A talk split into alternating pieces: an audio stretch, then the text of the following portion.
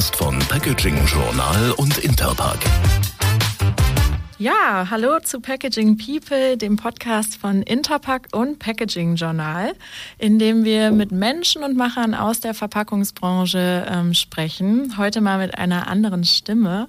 Mein Name ist Julia Paul. Vielleicht kennen Sie mich schon ähm, von unserem LinkedIn-Kanal. Ich bin Redakteurin bei Packaging Journal. Aber viel spannender ist, mit wem ich hier heute sitze und wer meine Gesprächspartnerin ist am anderen Ende des Mikrofons, nämlich äh, Carmen Michels. Hallo Frau Michels, schön, dass Sie dabei sind. Ja, hallo Frau Paul. Herzlichen Dank dafür, dass wir heute miteinander sprechen können über das Thema, was uns alle jetzt äh, bewegt in den kommenden Monaten im Hinblick auf die Interpack. Ja, ganz genau. Darum, um die Interpack wird es äh, sicherlich heute auch noch gehen. Aber erstmal wollen wir Sie und ähm, auch das Unternehmen, für das Sie arbeiten, ein bisschen besser kennenlernen. Und zwar FCUR, Produzent für Biokunststoffgranulate und Rezyklate. Und Sie sind ähm, Diplom-Ingenieurin und seit 2010 Teil des Führungsteams von FCUR ähm, sind dafür den Bereich Technologie und Produktion zuständig, wenn ich mir das richtig notiert habe. Was gehört denn genau zu Ihren Aufgaben? Ja, zu meinen wesentlichen Aufgaben gehört, wie Sie es schon beschrieben haben, ähm, einen Blick auf die Produktion zu haben, aber auch äh, neue Produkte zu entwickeln. Darüber hinaus ist es aber so, ähm, wie das immer bei einem Mittelständler ist, man hat ganz vielfältige Aufgaben. Ich kümmere mich darüber hinaus auch noch äh, um Teile des Vertriebs in Italien. Ich kümmere mich um das Thema Personalwesen, um das Thema Vertragswesen. Ähm, ich halte Vorträge auf Veranstaltungen, bei denen ich unsere Themen auch anderen interessierten Parteien näher bringen möchte. Also ein ganz, ganz weites Spektrum auch über die täglichen Leistungen als Diplom-Ingenieur hinaus. Ja, spannend. Und äh, wenn ich das richtig gesehen habe, sind so vielfältig wie Ihre Aufgaben, sage ich mal, auch ähm, tatsächlich die Produkte, die FCUR herstellt, abgesehen von den unterschiedlichen Granulaten und Compounds, die Sie da ähm, zur Verfügung stellen, sind auch die Produkte, die dann daraus gemacht werden, sehr vielfältig. Da war vom von der Mülltüte bis zum To-Go-Becher und der Urne alles dabei. Über die Urne bin ich besonders, ich sag mal, gestolpert. Gibt's äh, ein Lieblingsprodukt von Ihnen, was da im Portfolio ist? Oh, ich habe viele Lieblingsprodukte. Also ein Lieblingsprodukt ähm, ist für mich äh, gerade ganz aktuell der Coffee-to-go-Becher, den wir für die letzte K hergestellt haben, weil das ein Produkt ist, was wirklich äh, sehr schwierig mit Biokunststoffen herzustellen ist. Das ist ein Produkt, was hitzebeständig ist, es ist spülmaschinenfest. Ähm, es ist ein Mehrwegprodukt, es ist ähm, biobasiert mit einem Anteil von über 75 Prozent. Das ist eins meiner Lieblingsprodukte. Aber ich habe auch noch weitere. Die Mulchfolie zum Beispiel ist eins meiner Lieblingsprodukte, weil da perfekt die kompostierbaren Kunststoffe, die sich dann eben im Erdreich abbauen, ähm, angewendet können, werden können. Also ich habe eine Vielzahl von Lieblingen in unserem Portfolio, muss ich ganz ehrlich sagen. Ja, schön. Das macht es ja wahrscheinlich dann auch so umso spannender und schöner, damit äh, zusammenzuarbeiten mit äh, dem To-Go-Becher. Gerade mit den aktuellen Gesetzesänderungen sind Sie ja da auch dann wirklich am Puls der Zeit. Das wird ja wahrscheinlich aktuell sehr gefragt sein, könnte ich mir vorstellen. Ja gut, wir stellen jetzt natürlich fest, dass die neue Verpackungsverordnung da auch schon ihre Schatten vorauswirft. Ähm, wir haben ja nicht nur das Thema, ähm, dass ähm, unsere Verpackungen zirkulärer werden müssen. Wir wollen ja auch äh, versuchen, die Ressourcen weitestgehend so einzusetzen, dass wir sie auch oftmals wiederverwenden können. Und da ist natürlich der erste Weg, auch eine Mehrweglösung anzustreben. Aber ähm, das ist natürlich nicht für alle Bereiche durchführbar. Und da hat man dann eben auch Einwegverpackungen und die sind da auch eine gute Lösung. Schauen wir noch mal, wie Ihr Weg zur Verpackung war. Sie haben vorher äh, bei Fraunhofer Umsicht ähm, gearbeitet oder waren da tätig und haben sich sehr mit dem Thema nachwachsende Rohstoffe äh, auseinandergesetzt. Ähm, wie kam denn dann der Wechsel oder was hat Sie an der Verpackung dann interessiert und fasziniert? Tja, da muss ich ein bisschen ausholen, weil ursprünglich habe ich nämlich ähm, beim FKOR das war damals noch das Forschungsinstitut für Kunststoff und Recycling angefangen. Und 1998 sind wir dann eine sehr, sehr enge Kooperation mit Fraunhofer Umsicht eingegangen, ähm, bei der ich dann zu Fraunhofer rüber gewechselt bin, weil ich äh, eben auch schon dort sehr stark wissenschaftlich engagiert war. Und ähm, wir kommen eigentlich ursprünglich ähm, aus dem Recycling-Thema heraus. Das heißt, wir haben uns äh, schon seit 1992 damit beschäftigt, mit Einführung des Kreislaufwirtschaftsgesetzes. Wie kann man Kunststoffe auch im Kreislauf führen? Und so bin ich eigentlich ähm, auch an die nachwachsenden Rohstoffe gekommen, weil im Zuge der Kooperation 1998 mit Fraunhofer Umsicht haben wir uns auch mit der Thematik beschäftigt, ähm, wie kann man ähm, das noch nachhaltiger machen. Und wir haben für uns gesagt, die Natur ist eigentlich der beste Recycler äh, und haben dann angefangen, in äh, biologisch abbaubare und kompostierbare Kunststoffe zu gucken. Und ähm, gerade auch bei der Verpackung ähm, ist das natürlich ähm, sehr hilfreich, weil wir haben immer so vor Augen, dass die Verpackung in der Natur, wenn wir uns jetzt beispielsweise so eine Banane vorstellen, ähm, die ist ja auch verpackt und die ist ja biologisch abbaubar mit einem nachwachsenden Rohstoff verpackt. Ja. Eine Banane ist außen gelb, sie ist informativ, sie sieht schön aus, die Schale schützt aber auch die Verpackung.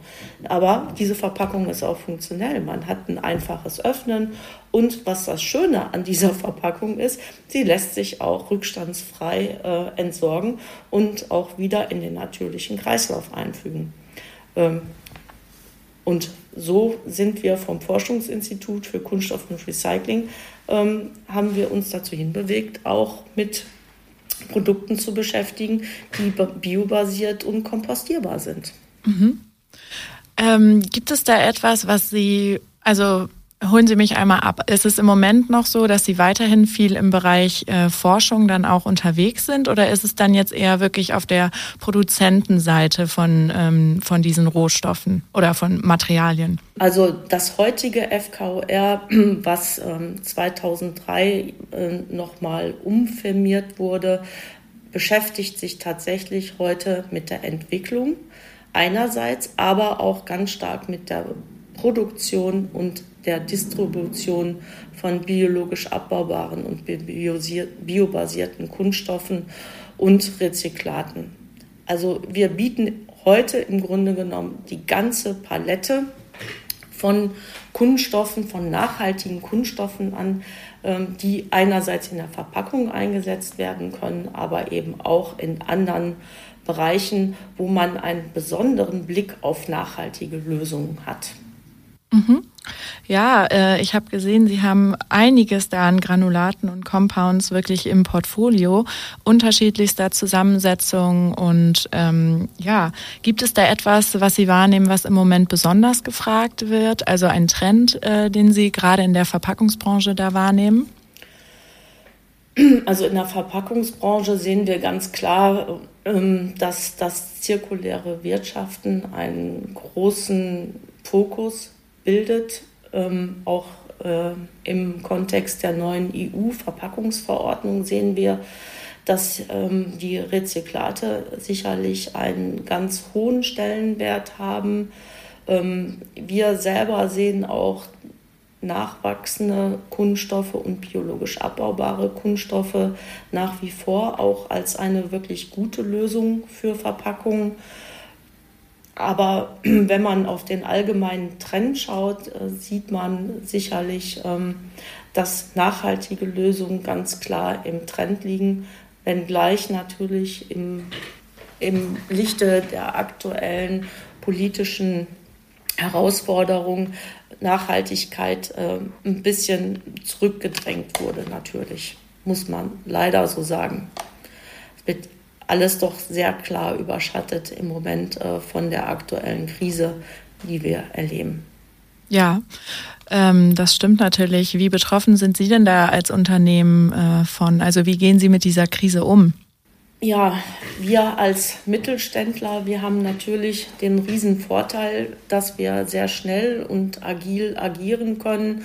Und die Krise setzt sich ja aus verschiedenen Elementen ähm, zusammen. Ähm, wenn es so gewesen ist, dass wir während der Corona-Krise die Situation hatten, dass wir schnell ins Homeoffice mussten, keine Menschen mehr treffen äh, konnten und ähm, wir da zugesehen haben, dass wir auch schnell wieder mit unseren Kunden und auch äh, Lieferanten äh, ins Gespräch kommen können, indem wir beispielsweise ein Showroom ähm, installiert haben oder Webinare eingeführt haben, ähm, sehen wir ja jetzt ganz klar, dass die hohe Inflationsrate, die Verteuerung der Werkstoffe und eben auch der Energie dazu geführt hat, dass es bei den Konsumenten eine Kaufzurückhaltung gibt, dass äh, die Hersteller und wir arbeiten in einer sehr energieintensiven Krise auch davon betroffen sind, dass Energie sehr teuer und auch knapp geworden ist. Und äh, wir sehen auch, wir, wir sind ja nicht nur in Deutschland unterwegs, sondern wir sind international unterwegs, dass das große Auswirkungen in einigen Ländern hat, wo Leute eben nur noch temporär produzieren. Ähm, weil sie sich dann zu bestimmten Zeiten die Energie leisten können oder nicht. Und das sind so Sachen, mit denen man sich heute als Unternehmen auseinandersetzen muss. Der Planungshorizont ist viel, viel kleiner geworden. Ähm, Kunden bestellen sehr kurzfristig. Ähm, Lagerbestände werden zurückgefahren äh, und so weiter und so fort. Also das ist schon so, dass wir äh, doch ähm, eine sehr turbulente Zeit im Moment durchleben. Ja. Ja, definitiv auf unterschiedlichsten Ebenen. Bleiben wir vielleicht mal bei, ähm, ich sag mal, einem turbulenten Thema. Sie haben eben schon ein paar Mal ähm, von Kreislaufwirtschaft oder auch Recycling gesprochen. Und äh, jetzt ist es ja beim Biokunststoff so, dass der Anteil ähm, noch relativ gering ist am gesamten Kunststoffaufkommen im Markt. Und ähm, da ja gerade auch das Thema Recycling eine wichtige Rolle spielt, weil da die Ströme ähm, ja zu Teilen noch fehlen und äh, das noch nicht so ganz klappt. Wie gehen Sie denn damit um oder wie sehen Sie die, äh, die Zukunft von Biokunststoffen, gerade auch mit Blick aufs Recycling? ja, wie immer im Leben gibt es da keine äh, einzige singuläre ähm, Antwort drauf, weil wir müssen nämlich zunächst erstmal unterscheiden, von welcher Sorte von Biokunststoffen wir sprechen. Wenn wir von den biobasierten sogenannten Drop-in-Solutions sprechen, dann äh, lassen die sich nahtlos in die bestehenden Recyclingströme einpassen. Wir reden hier von äh, Polyethylen, was auf Basis von nachwachsenden Rohstoffen gewonnen wird. Das lässt sich, das ist chemisch identisch. Das lässt sich genauso in den Recyclingkreislauf einpassen ähm, wie jedes andere Polyethylen auch. Ähm, wenn wir von den kompostierbaren ähm, Kunststoffen sprechen, dann muss man ganz klar sagen, die sind erstmal originär nicht dafür designt, ähm, mechanisch recycelt zu werden, sondern eher diese Produkte sind dafür designt, um im organischen Recycling-Kreislauf ähm, geführt zu werden. Und was mir an der Stelle oder auch wichtig erscheint. Wir schauen immer mit der deutschen Brille auf Recyclingströme. Wir hier in Deutschland, ähm, wir haben ja das Recycling ein Stück weit auch für Europa entdeckt und auch vorangetrieben. Wir sind hier sehr, sehr gut aufgestellt.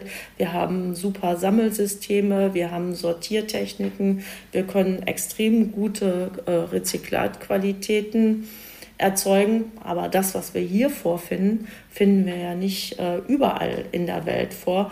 Und deswegen muss man tatsächlich auf das Thema Recycling auch immer auf die Region schauen. Ähm, was hier für Deutschland funktioniert, muss für andere Regionen nicht unbedingt funktionieren. Und da können eben auch andere Lösungen, wie zum Beispiel das organische Recycling, einen guten Einstieg ähm, in Waste-Management-Systeme bieten. Mhm.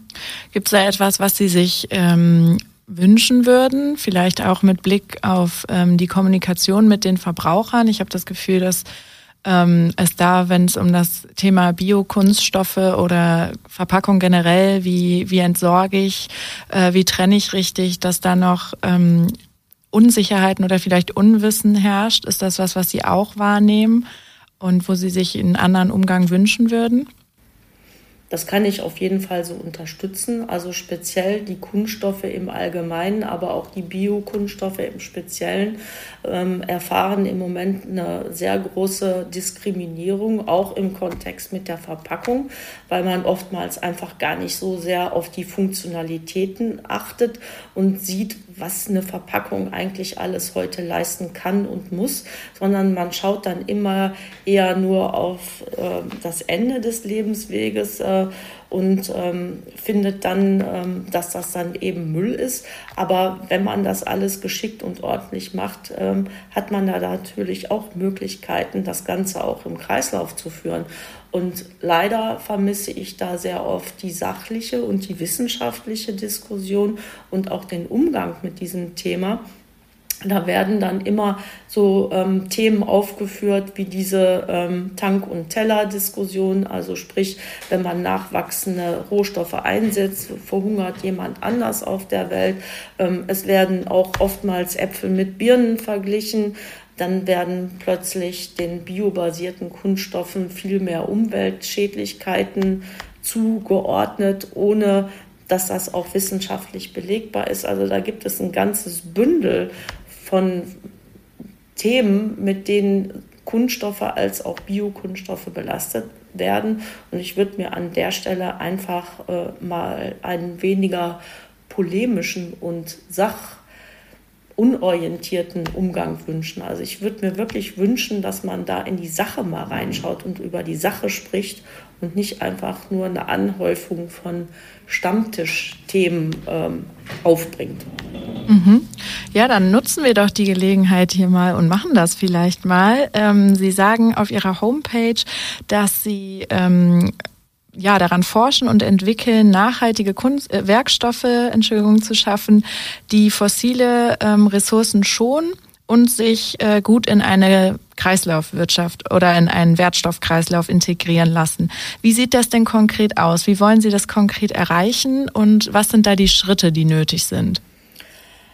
Also wir als FVR machen das in erster Linie so, dass wir mit unseren Kunden beispielsweise erstmal genau sprechen, was die denn unter einer nachhaltigen Produktlösung sich vorstellen und wir gucken uns auch an, ähm, in welchem Markt ihr Produkt dann äh, auch auf den Markt kommt. Wenn wir jetzt das mal am Beispiel einer Verpackung festmachen, dann muss man, wenn man hier zum Beispiel in Deutschland eine Shampoo-Verpackung ähm, herstellt auf Basis von Kunststoff, dann muss das aus unserer Sicht eine Lösung sein, die ähm, auf einem biobasierten Polyethylen oder einem Rezyklatmaterial besteht. Es muss eine Lösung sein, die dann nur einen Stoff beinhaltet, wo eben der Körper einer Shampooflasche, die Kappe einer Shampooflasche, aber auch das Label einer Shampooflasche aus einem und demselben Werkstoff äh, besteht. Stichwort Recyclingfähigkeit. Dann lässt sich ein solches Produkt auch hier bei uns in Deutschland sehr gut ähm, in die grüne Punktsammlung ähm, oder in den du entsprechenden dualen Systemen auch wieder zu neuen Rezyklaten ähm, umwandeln. Das wäre jetzt so eine klassische Lösung für Deutschland. Ähm, wir haben aber auch ein Joint Venture in Indien. Und wenn Sie mal in Indien gewesen sind, dann sehen Sie, dass da ähm, eine geführte ähm, Abfallbehandlung in Indien noch gar nicht so ohne weiteres möglich ist. Und ähm, das, was wir uns hier an Recyclingwirtschaft leisten in Deutschland ist natürlich auch mit Technologie und mit teuren Ressourcen behaftet. Für Indien beispielsweise ist das organische Recycling eben das wenn man jetzt wieder das Beispiel Banane sieht, eine Verpackung sich dann vielleicht eben auch organisch recyceln lässt, also sprich kompostieren lässt in der Industriekompostierung, vielleicht eine angezeigte Lösung, dass ähm, damit der erste Schritt auch geleistet wird, ähm, das Ganze eben nicht einfach nur in der Umwelt liegen zu lassen, sondern eben auch eine gezielte ähm, Abfallbehandlung eingesetzt wird. Und ähm, das muss man eben auch differenziert betrachten. Es gibt nicht die eine Lösung für alles, sondern man muss immer schauen, was ist das Produkt, was braucht das Produkt und in welcher Region wird es eingesetzt. Wir in Deutschland neigen immer dazu, so dogmatisch und oberlehrerhaft zu sein. Ich glaube, da müssen wir einfach auch unseren Blick ein bisschen mehr weiten an der Stelle. Ja, natürlich. Verpackungen werden nicht nur in Deutschland gebraucht und auch ähm, das Thema ja, Abfälle oder Recycling ist natürlich auch nichts, was äh, hier nur uns betrifft. Reden wir nochmal über Ihre Kunden. Bei wem ähm, kommt denn die Bio, äh, die Verpackung aus Biokunststoff im Moment besonders zum Tragen? Wer sind die Kunden? Also können Sie das einschränken? Welche Branchen sind da gerade sehr bei Ihnen und ähm, was, auf was können wir uns da freuen, vielleicht in den nächsten Jahren, in der Zukunft? Also wir erleben ähm, eine sehr, sehr große Offenheit, ähm, speziell für Produkte, die auch den Anspruch von Nachhaltigkeit haben. Also wenn wir in die Verpackungen schauen, ähm, sind das oftmals ähm, Brands, ähm, die sich mit dem Thema Naturkosmetik beschäftigen. Das sind aber auch ähm, Hersteller von ähm, Detergenzien, die eben auch für sich den Anspruch haben, nicht na, also die auch für sich den Anspruch haben, nachhaltige äh, Lösungen äh, anzubieten und all diese Brands, die schauen dann natürlich auch, ähm, dass ihre Verpackung möglichst nachhaltig ist. Also weil Nachhaltigkeit ähm, hört dann für diese Hersteller nicht dabei auf, dass man einfach nur den Inhalt nachhaltig gestaltet, sondern eben auch die Verpackung. Das Gesamtkonzept muss nachhaltig sein. Und da sehen wir doch eine große Nachfrage an nachhaltigen Lösungen. Aber das müssen nicht nur unbedingt Biokunststoffe sein. Das können im gleichen Maße eben auch zum Beispiel Rezyklate sein, äh, wenn sich das denn ähm, machen lässt. Ja, weil manchmal ist es ja auch so, dass man sensible ähm, Anwendungen hat, zum Beispiel im Lebensmittelbereich, wo es nicht unbedingt angezeigt ist, äh, Rezyklate einzusetzen. Aber es gibt auf jeden Fall ähm, eine sehr große Tendenz dahin, ähm, sich mit diesem Thema zu beschäftigen. Ähm, wenngleich es jetzt ein bisschen in den Hintergrund gerückt ist aufgrund der aktuellen Situation.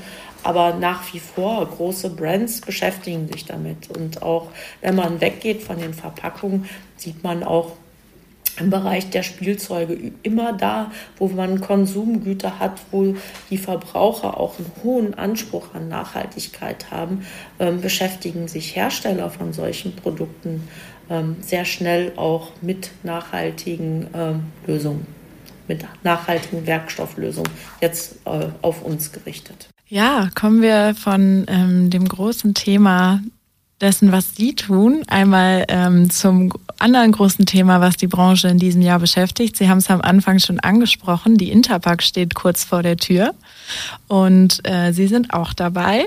Worauf äh, freuen Sie sich denn besonders oder warum ist die Interpack für Sie und für das Unternehmen so wichtig? Also für uns ist die Interpack neben der K wirklich eine große Leitmesse, ähm, weil speziell auch Verpackungen nachhaltige Lösungen erfordern. Ich hatte es eingangs schon gesagt, wir haben Produkte mit einer extrem kurzen Lebensdauer, ähm, die neben der Funktionalität wie dem Schutz der Güter, der Verlängerung der Haltbarkeitsdauer oder dem einfachen Transport eben auch Botschaften transportieren und auch dazu dienen, Produkte zu präsentieren, aber auch Werbebotschaften ähm, zu präsentieren. Und leider ist es bei einer Verpackung so, dass sie beim Verbraucher ähm, nach Beendigung äh, der Nutzung äh, eben auch im schlimmsten Fall als äh, ja, nicht zu gebrauchender Müll wahrgenommen wird. Und an dieser Stelle setzen wir einfach mit unseren Produkten, mit unseren Kunststoffen an. Und wir haben Jetzt die Interpack war ähm, eine der ersten Messen, die nicht mehr stattgefunden hat im Zuge der Pandemie. Und wir freuen uns jetzt einfach auch wieder live und in Farbe mit unseren Kunden zu sprechen und äh, deren Wünsche und Nöte aufnehmen zu können. Wir haben schon auch äh, ganz viele tolle Produkte von unseren Kunden auch gesammelt, die wir dann äh, ausstellen werden, um einfach auch praxisnah zu zeigen, was heute an nachhaltigen Lösungen möglich ist. Und äh, da freuen wir uns schon sehr drauf. Also das muss man schon so sagen. Ja, auf, dann dürfen wir uns bei Ihnen auf einen spannend gefüllten Stand freuen. Und ähm, ja, bei Ihnen höre ich auch raus, dass Sie sich auf den Austausch und das Networking dann wieder auf der Messe besonders freuen. Absolut. Darauf freuen wir uns. Und äh, alle sind herzlich willkommen, uns zu besuchen. Sehr schön. Ja, wir freuen uns auch darauf, ähm, Sie und viele andere dann auf der Interpack zu sehen. Frau Michels, vielen Dank für das Gespräch und alles Gute Ihnen bis dahin. Ja, herzlichen Dank Ihnen auch und auch für die Möglichkeit, äh, dass wir hier mit Ihnen sprechen konnten. Das war Packaging People, der Podcast von Packaging Journal und Interpack. Wenn Sie keine Folge verpassen wollen, abonnieren Sie diesen Podcast bei Apple, Google, Spotify oder Amazon Music. Oder besuchen Sie uns auf packagingjournal.de slash podcast. Und auf der Interpack, die weltgrößte Messe für die Verpackungsbranche, findet statt vom 4. bis 10. Mai in Düsseldorf.